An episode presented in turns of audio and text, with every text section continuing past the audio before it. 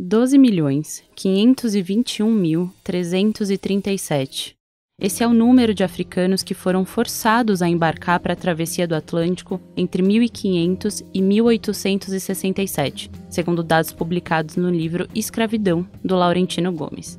E isso em cerca de 36 mil viagens de navio. É como se a população de uma Suíça e meia fosse capturada e escravizada a milhares de quilômetros de casa. Desse total, quase 11 milhões foram os africanos trazidos para as Américas. Mas muitos dos cativos não chegaram ao continente. O número de mortos na travessia foi de quase 2 milhões. Muitas dessas pessoas foram lançadas ao mar. Os documentos históricos mostram que doenças simples já eram suficientes para os escravizados serem jogados para fora dos navios negreiros.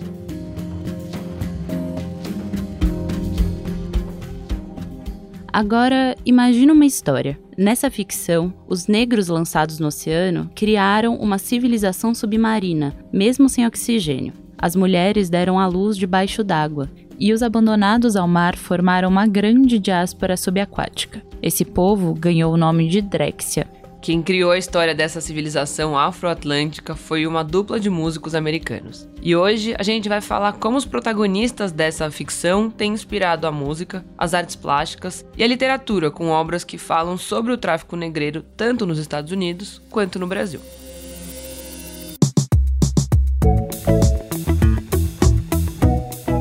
Mas antes da gente continuar, eu tenho um aviso. Essa doce voz que você está ouvindo do episódio é da Carol Moraes, que é repórter da Folha, já participou de alguns episódios do Expresso Ilustrada e também cobriu minhas férias no ano passado. Agora a Carol tá aqui comigo durante o descanso do Lucas Breda.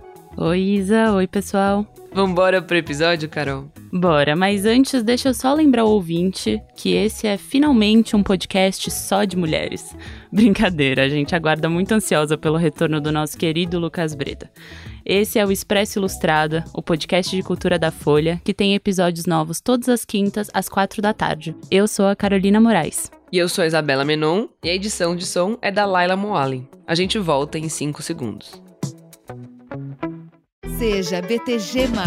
Baixe o app e inove seu jeito de usar banco.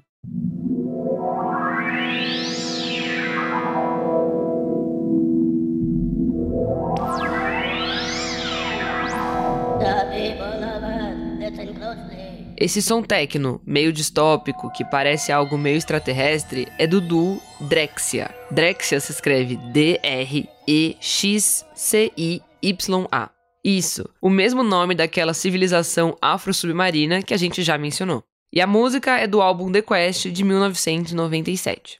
O Drex era formado pelos músicos James Stinson e Gerald Downs, que agitavam a cena eletrônica de Detroit, lá nos Estados Unidos, entre as décadas de 80 e os anos 2000. Foram eles que criaram a história dessa sociedade subaquática formada pelos africanos lançados ao mar dos navios negreiros. Essa é uma ficção afrofuturista. E só para dar um contextozinho aqui, o afrofuturismo é um conceito que surgiu nos anos 60 e tem como um dos seus precursores o músico Sanha. E se trata de uma estética que questiona o presente e projeta o futuro a partir da perspectiva negra, africana e diaspórica. Hoje a gente vai falar sobre um termo um pouco mais específico do afrofuturismo. E para quem se interessou pelo tema, é só procurar o episódio que se chama Beyoncé Black Skin e o Afrofuturismo, que está disponível no seu tocador favorito.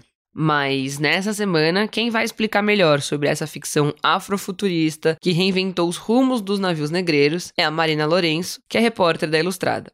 Ela explicou que a capa do álbum The Quest já mostrava esses seres subaquáticos o encarte assim do disco tem algumas frases que contam essa história, né, essa ficção. E de acordo com essa, com essa narrativa, as escravas grávidas que estavam nos navios negreiros é, do comércio triangular, quando elas eram arremessadas ao oceano, elas teriam contrariado assim as leis da natureza e teriam dado luz mesmo debaixo da água, mesmo sem oxigênio. E aí, é, os filhos dessas escravas teriam construído uma civilização debaixo do oceano, numa, em profundezas que os, os seres humanos ainda não, não chegaram, As artes desse disco, infelizmente, não estão disponíveis nas plataformas de streaming, mas dá para conhecer essa história ouvindo o álbum e até outras gravações que foram lançadas já em 2012 sobre a dupla. E isso aconteceu depois que um dos integrantes morreu, em 2002. E aí o álbum deixou de ser fabricado e revendido. Em 2012, foi lançada uma série de discos com as músicas do primeiro EP da dupla, incluindo as músicas do The Quest.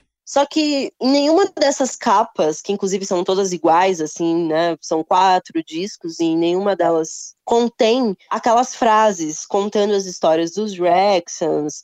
É, você não tem as mesmas artes, é bem diferente. E isso é uma coisa que foi até questionada por pessoas que, enfim, acompanhavam o, o, trabalho da dupla e gostavam principalmente dessa história e receberam algumas críticas, porque é como se tivesse apagado, né, uma ficção que foi criada pela própria dupla. E apesar de não ser um mito tão conhecido assim, essa história acabou inspirando obras em outros formatos.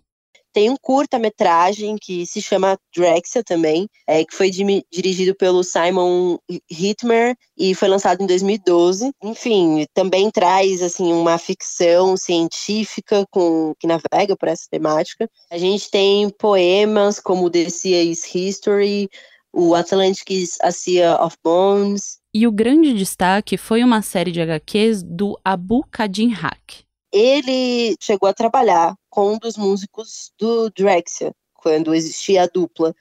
É, e ele trabalhou como ilustrador mesmo, né? Que é o que ele é, um designer, enfim. E o, as HQs do Abu Kadihak são incríveis, assim. É, tem desenhos muito afrofuturistas, ele super vai, encaminha, assim, para pegar a essência do, afro, do afrofuturismo, e ele começa a, aumentar a história. Então, se antes se baseava numa história simples de uma civilização afroatlântica é, que ninguém conhece, ele começa a incrementar outras, outras coisas, como personagens, histórias mais recheadas de problemas. Você começa a ter uma série, né, de quadrinhos mesmo. Esse artista, o Abu Kadin Haq, que lançou a HQ sobre os Drexians, sobre a qual a Marina falou, diz que a ficção retrata, abre aspas, empoderamento, independência e soberania negra. Ele usou inclusive a história do Pantera Negra para retomar o mito em quadrinhos. O Abu, aliás, tem um canal no YouTube chamado The Drexian Empire. Welcome to the Drexian Empire. This is Agent Q149-13 reporting in with different news about the Drexian Empire. Em alguns vídeos dá para ver algumas dessas HQs e em outros o próprio Abu aparece com uns óculos que parecem meio como o do filme De Volta para o Futuro e comentando sobre esse universo fantástico ou dando alguma notícia referente às HQs que ele mesmo cria. Bom, mas a verdade é que o tráfico negreiro tem inspirado outros trabalhos, inclusive brasileiros. A Marina Lourenço lembrou que, enquanto ela ouvia esse álbum de Detroit e conhecia essa história, a obra Permanência das Estruturas da artista plástica Rosana Paulino ficava voltando para ela como uma referência. Esse trabalho estava no MASP em 2018, na exposição Histórias Afroatlânticas, e essa mostra ela retratava os caminhos da cultura africana para além da escravidão, com obras que dão uma perspectiva transatlântica do século XVI até o XXI. Na obra da Rosana Paulino, são vários tecidos costurados, alguns com repetições do próprio título da obra, outros com imagens de crânios e alguns com silhuetas de escravos sem o próprio rosto. O que está no centro de todas essas imagens é uma ilustração de um tumbeiro cheio de escravizados. Além das obras de arte, esse tipo de manifestação também aparece na música. Por exemplo, o Emicida tem uma música que fala sobre essa manutenção dos navios negreiros. Num trecho de Mandume, o Rafão Alafim, que participa da música, canta o seguinte: sem Eucaristia no meu cântico. Me vem na Bahia em pé, dão ré no Atlântico. Tentar nos derrubar é secular. Hoje chegam pelas avenidas, mas já vieram pelo mar. Oh, yeah. Todos temos a bússola de um bom lugar. Essa e outras obras lembram uma questão importante quando a gente fala da memória da escravidão, e que é lembrada pela história dos Drexians, como diz a própria Marina. A história ela gira em torno de uma coisa real, que foram os navios negreiros é, que marcaram o período entre os séculos 16 e 19 e surge assim em meio a um dos maiores problemas que foram vividos pelos escravos africanos que estavam nessas navegações, que é o apagamento histórico, né? A gente não tem muitos documentos, muitos registros científicos das pessoas que estavam nessas embarcações, né? A gente não tem conhecimento sobre os nomes deles, de onde eles vinham exatamente, as histórias de cada um. É como se falando, né, tipo, estivéssemos colocando todos eles em uma única massa, assim, como se não fossem pessoas, é como se tirasse também a humanidade desses escravos.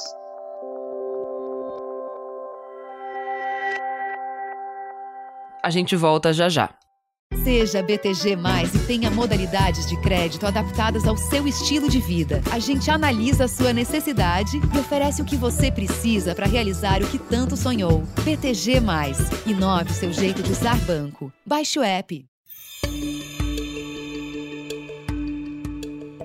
As lacunas na memória da escravidão são um problema reforçado pelo pouco interesse que governos e instituições têm de ir atrás dessas histórias. É o que contou pra gente a Inaê Lopes dos Santos, que é autora do livro História da África e do Brasil Afrodescendente. Ela disse que aqui no Brasil, parte desse pouco que a gente conhece foi achado em escavações em 2016, quando uma região no Rio de Janeiro passava por reformas com uma outra finalidade. O que a gente conhece um pouco mais é, de quantidade, digamos assim, são os artefatos que foram encontrados durante as escavações feitas na região do Valongo, no Rio de Janeiro. É, lembrando que o Valongo foi o maior complexo de desembarque de escravos das Américas, o porto que recebeu o maior número de africanos escravizados em todo o mundo. E é, por ocasião da remodelação da, região portuária do Rio de Janeiro por conta das Olimpíadas de 2016, né?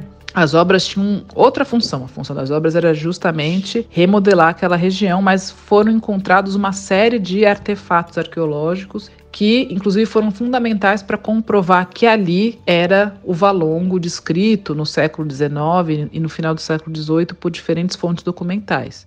Durante essas obras foi encontrado, por exemplo, um cemitério de negros. Era para ser só uma obra na casa de Dona Mercedes e do seu Petrúcio, mas bastou cavar para descobrir ossos humanos. Estava ali o cemitério dos Pretos Novos, como eram conhecidos os africanos recém-chegados ao Brasil. A novidade, recém-descoberta, é que no cemitério havia espaço de menos para mortos demais. A Inaê ainda relatou um pouco sobre esse processo. Então, a equipe responsável por fazer essa coleta né, de material arqueológico, ela conseguiu encontrar uma série de artefatos, inclusive, enfim, contas trazidas pelos africanos que ajudam, inclusive, a gente a localizar as regiões de procedência desses homens, dessas mulheres, enfim, alguns indícios significativos que narram e que mais do que isso dão uma, dão, humanizam esse processo que é tão é tão violento, né? É, mas a gente tem poucas, por exemplo, enfim, poucos restos de embarcações, né? Poucos resquícios de embarcações. O Museu Afro Brasil tem o que seria é, o esqueleto de uma embarcação pequena de, de, de tráfico, né? O que a gente tem mais são os documentos, é, sobretudo as plantas baixas dos navios, né? Mas o que diz respeito aos artefatos, a gente tem ainda um número que é, é pouco, mas que já é relevante e é,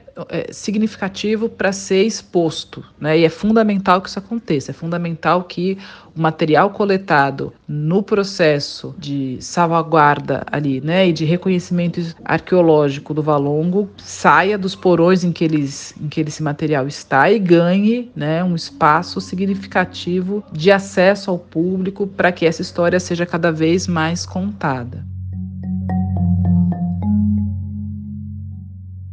Foi pensando nessa falta de informações no mundo todo e usando os Drexians como inspiração que um memorial oceânico vem sendo elaborado por um grupo de pesquisadores da Universidade de Duke, da Carolina do Norte, nos Estados Unidos. Eles basicamente estão propondo né, um, um memorial que seja digital. Essa é a Marina Lourenço de volta que forneça materiais de pesquisa, é, um acervo vasto sobre esse período histórico e que, principalmente, é, possibilite uma espécie de, digamos, trilha digital, assim, das rotas que eram feitas pelos navios negreiros no Oceano Atlântico. Então, é, é como se você seguisse uma linha para ir chegando nos países onde esses navios foram parando, né? As cidades onde eles foram parando. E a partir disso, você pudesse ter contato diretamente com esse passado, entendendo que ele está muitas vezes no, no, seu país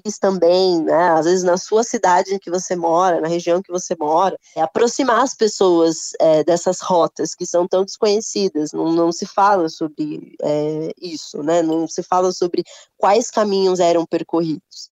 São várias as ideias desse grupo para esse projeto, como incentivar a pesquisa sobre o período, endossar o reconhecimento do oceano enquanto um patrimônio cultural, estimular o combate ao racismo e ser uma dedicatória às vítimas da época. Isso tudo porque hoje o que a arqueologia oferece são evidências físicas, mas naufrágios de navios negreiros, por exemplo, são raros na bibliografia arqueológica, já que poucos foram encontrados e estudados. Um dos autores desse projeto é o arqueólogo marinho James Delgado. Uma das pessoas que eu conversei é o arqueólogo marinho James Delgado. Depois da nossa entrevista por telefone, a Marina Lourenço lembrou dessa história e mandou pra gente esse áudio. E ele me falou que hum, existem pouquíssimas informações é, arqueológicas, né, sobre os navios negreiros. E essas poucas informações que existem, elas são muito limitadas. É, elas geralmente ficam em, é, em, torno de questões como tamanho, origem, a capacidade é, de pessoas. E mesmo assim, não dá para determinar exatamente o grau de precisão dessas é, maquetes, desenhos, é, projeções né, que existem sobre os navios negreiros. Nesse projeto, o objetivo seria determinar, por exemplo, o grau de precisão de muitos dos escritos, desenhos, maquetes, pinturas e fotografias dos navios negreiros. O que esse grupo do memorial quer montar é uma espécie de trilha digital das rotas que eram feitas pelos navios negreiros. Isso para que as pessoas do mundo inteiro também saibam como os escravos chegaram aos países onde elas vivem. A gente vai ouvir de novo a Inaê para falar um pouco sobre a importância desse trabalho.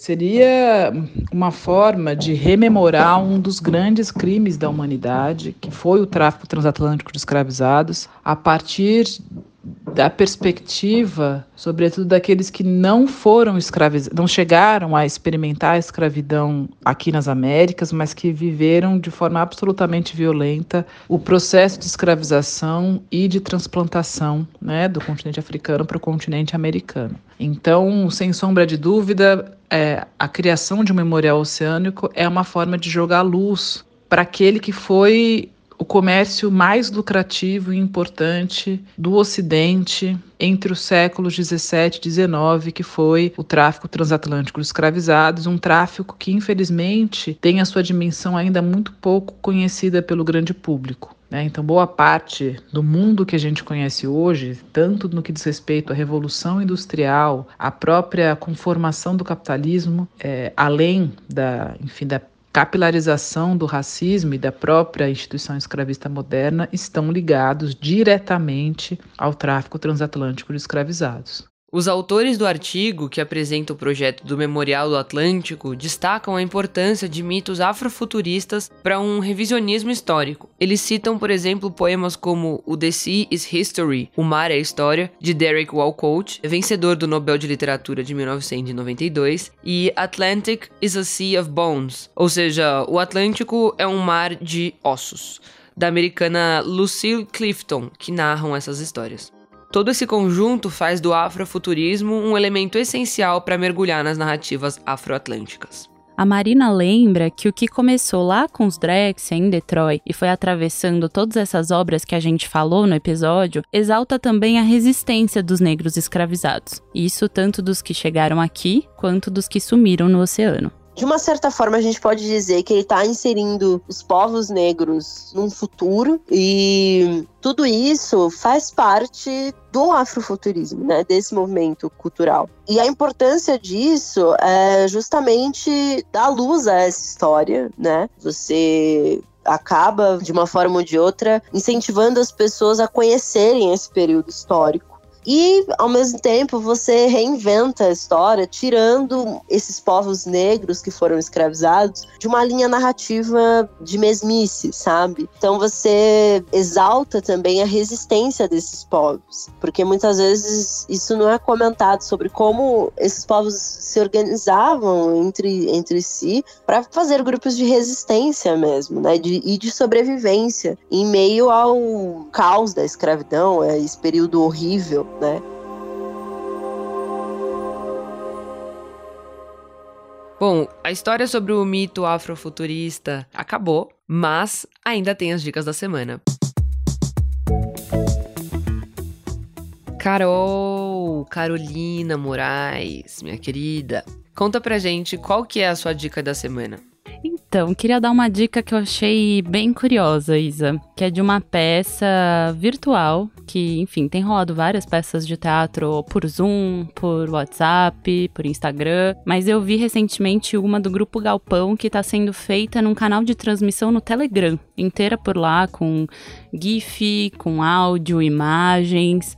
E aí tem duas versões que o público pode ver. Uma é uma versão estendida que dura 8 horas. Nossa. Pois é. E é uma versão que mimetiza um voo de avião. Ou o público pode ver a versão condensada de uma hora e meia e que todos os conteúdos vão sendo mandados durante esse período, né?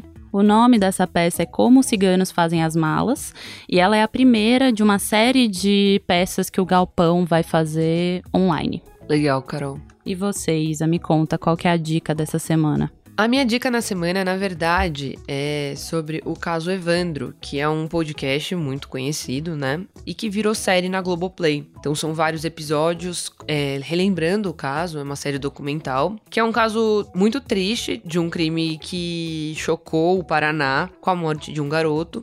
Na verdade, foi uma época que, surgi, que desapareceram muitas crianças.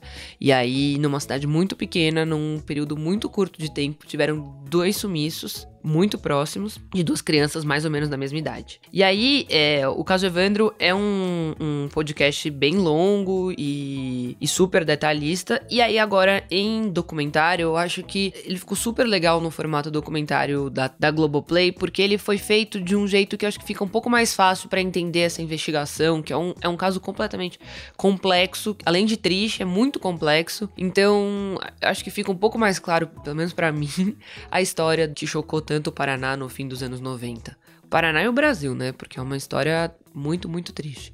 Porque o garoto, ele foi morto de uma forma assim. É, a forma como encontram o corpo dele é horrorosa. É muito. Eu achei assustador escutar essa história no podcast, mas quero assistir também a série. Mas o, eu acho que é legal isso do documentário, porque não é tão apesar deles, obviamente, eles têm que comentar, né, sobre o, essa barbaridade que aconteceu, mas eles não fazem de uma forma super sensacionalista, sabe? Como, como, a gente vê em algumas produções desse, desse, desse gênero. Então acho que foi muito bem reformulado e contado na série documental, e às vezes uma coisa que é podcast vira série, uma coisa que é série vira podcast não funciona tão bem, e eu achei que nesse caso foi, foi uma ótima adaptação. Arrasou, Isabela Menon, trazendo dica e análise. Aqui a gente tem tudo, Carol.